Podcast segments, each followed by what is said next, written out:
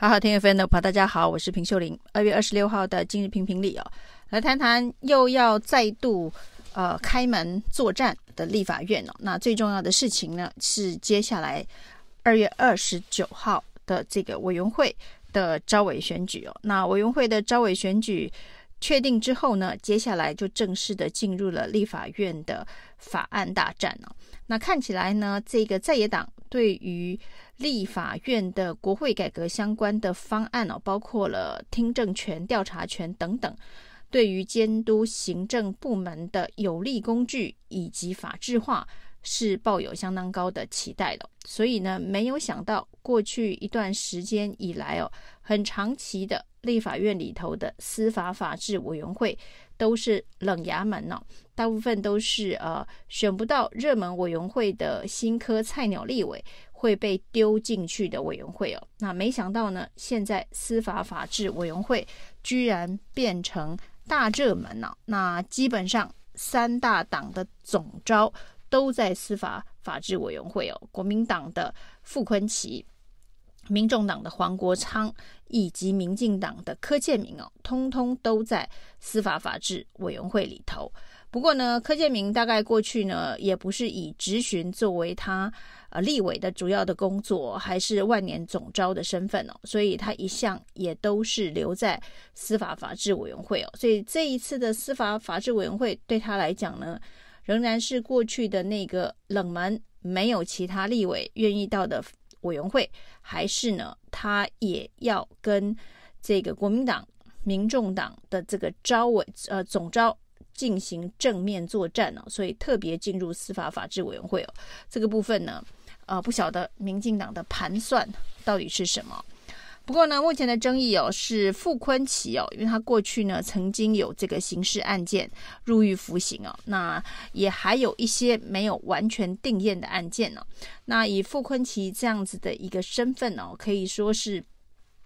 呃司法案件缠身的状态。那进入司法法制委员会到底适不适当哦，也成为蓝绿攻防的焦点呢。民党立委王定宇呢就攻击傅崐萁哦，他有爱在身还进入司法法制委员会。那对于未来的这个司法相关的预算呢，司法院以及法务部相关的预算都有这一个生死权的决定哦。所以呢，是不是有干涉司法的嫌疑跟可能性哦，那他也举出过去国民党的立委何志辉哦，也曾经在有司法案件的状态之下进入司法法制委员会，结果遭到了社会的挞伐。那在舆论的不满的批评之后，何志辉最终也是退出了司法法制委员会。而这次呢，傅崐萁更是以国民党总召的身份呢、那进入司法法制委员会，会不会引来舆论的批判的声浪？至少在蓝绿的攻防当中哦。民进党的立委一定会以此大做文章。那所以呢，傅昆萁到底是不是还要坚持在司法法制委员会？这个国民党恐怕得三思而后行哦，因为违反利益回避相关原则，恐怕也是选民呃对于。立委对于民意代表的一个基本的要求，那只是这一次的确是非常的特别。立法院的第一场大战呢，除了人事同意权之外啊，不管是 NCC 或者是大法官之外呢，最重要的就是国会改革法案了。那国会改革法案最重要，也是希望立法院呢能够重新回到。这一个监督制衡的正轨上面呢，那过去呢，国会的监督，民进党的执政团队哦，显然都呃不太甩。那至于是不是法治的部分没有完备的规范呢？那以至于行政机关可以呢把国会的监督不当一回事。那现在所谓的国会改革方案、阳光法案，是不是就是除了？在国会内部呢，让这一个立委的相关的行为规范能够更透明之外，对于行政部门的监督，不管是听证权、调查权等等的这个建立啊，那恐怕接下来才是监督呃行政部门有力的工具。那虽然重要，但是呢，傅昆奇的身份适不适合，这恐怕需要再好好的思考。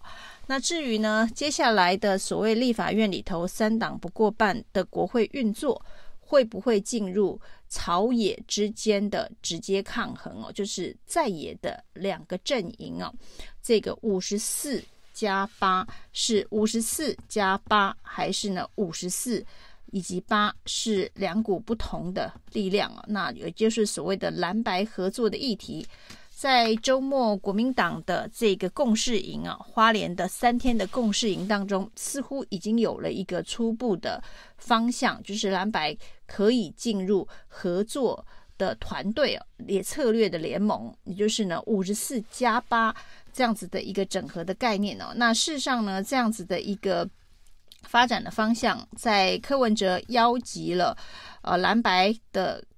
立院高层在康园聚会之后呢，基本上已经是往这个方向在走。虽然康园聚会并没有提到合作的方式，那只是建立一个沟通的平台。那不过呢，对于这个到底是不是从召委的选举席次的分配上面来成为合作的第一步啊，虽然康园聚会没谈。但是在国民党的共识营之后哦，居然成了一个共识营里头必须表决的法案呢的方向哦。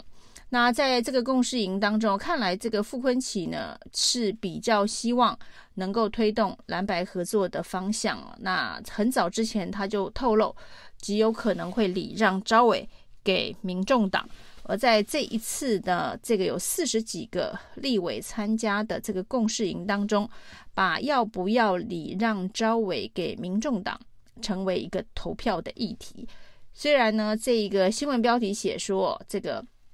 赞成要跟民众党合作，呃的票数哦是压倒性的赢过反对跟民众党的这一个立委。那不过呢，仔细看啊，这个所谓的压倒性啊是十比五，就是呢有十位立委投票要跟民众党合作，可以礼让招委哦。那有五人是坚决反对哦。那十比五也只有十五票，这次只有去参加共事营的有四十几位立委。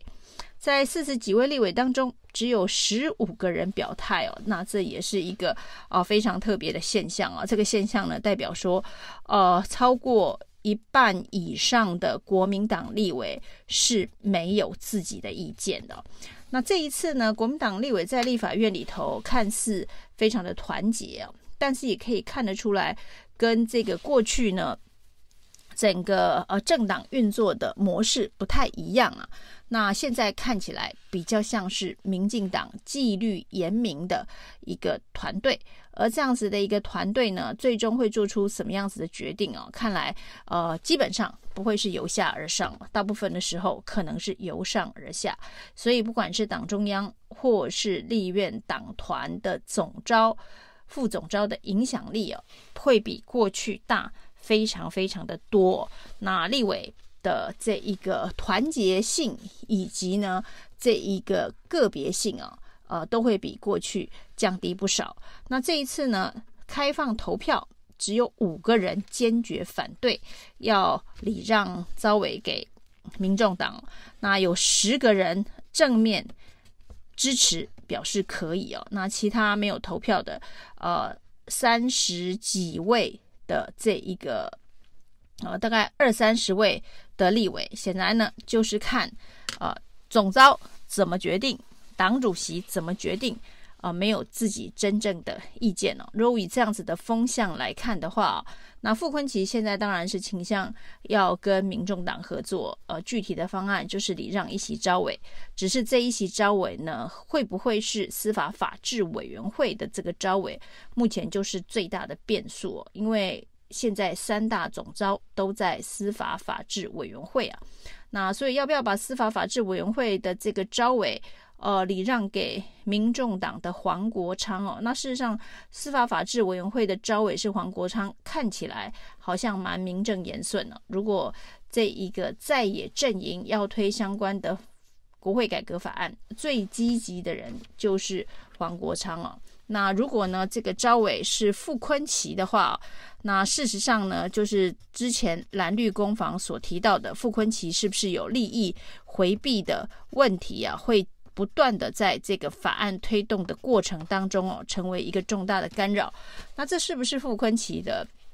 算盘呢、就是呢，他要加入司法法制委员会哦，但是呢，如果成为招委的话，树大招风的结果。到底是好还是坏，恐怕还很难判断呢。那如果呢，就在司法法制委员会把召委礼让给黄国昌的话，那对于这一个朝野在司法改革，在这个国会改革的攻防上面，是不是能够站在比较高的道德制高点上啊？那这会不会是国民党的盘算呢？那二月二十九号其实就会见真章了。那五位。誓死反对跟民众党合作的国民党立委哦，显然会是这整个蓝白合氛围当中的一个呃少数。那五席反对的声音会不会是关键少数？以目前这个国民党以团结为最高指导原则的这个党团运作的模式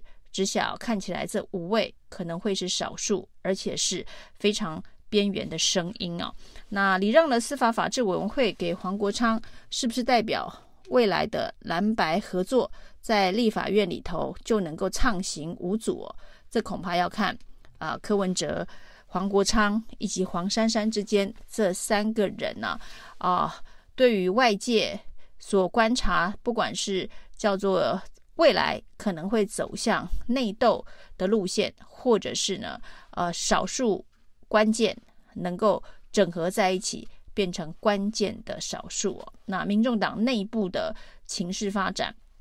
也会影响蓝白在立法院合作的这个整合的力量。这当然前提都是还没有进入二零二六年的哦选举议程哦。一旦进入了二零二六年的选举议程哦，那原本合作的氛围很有可能就会发生质变了。以上今天的评评理，谢谢收听。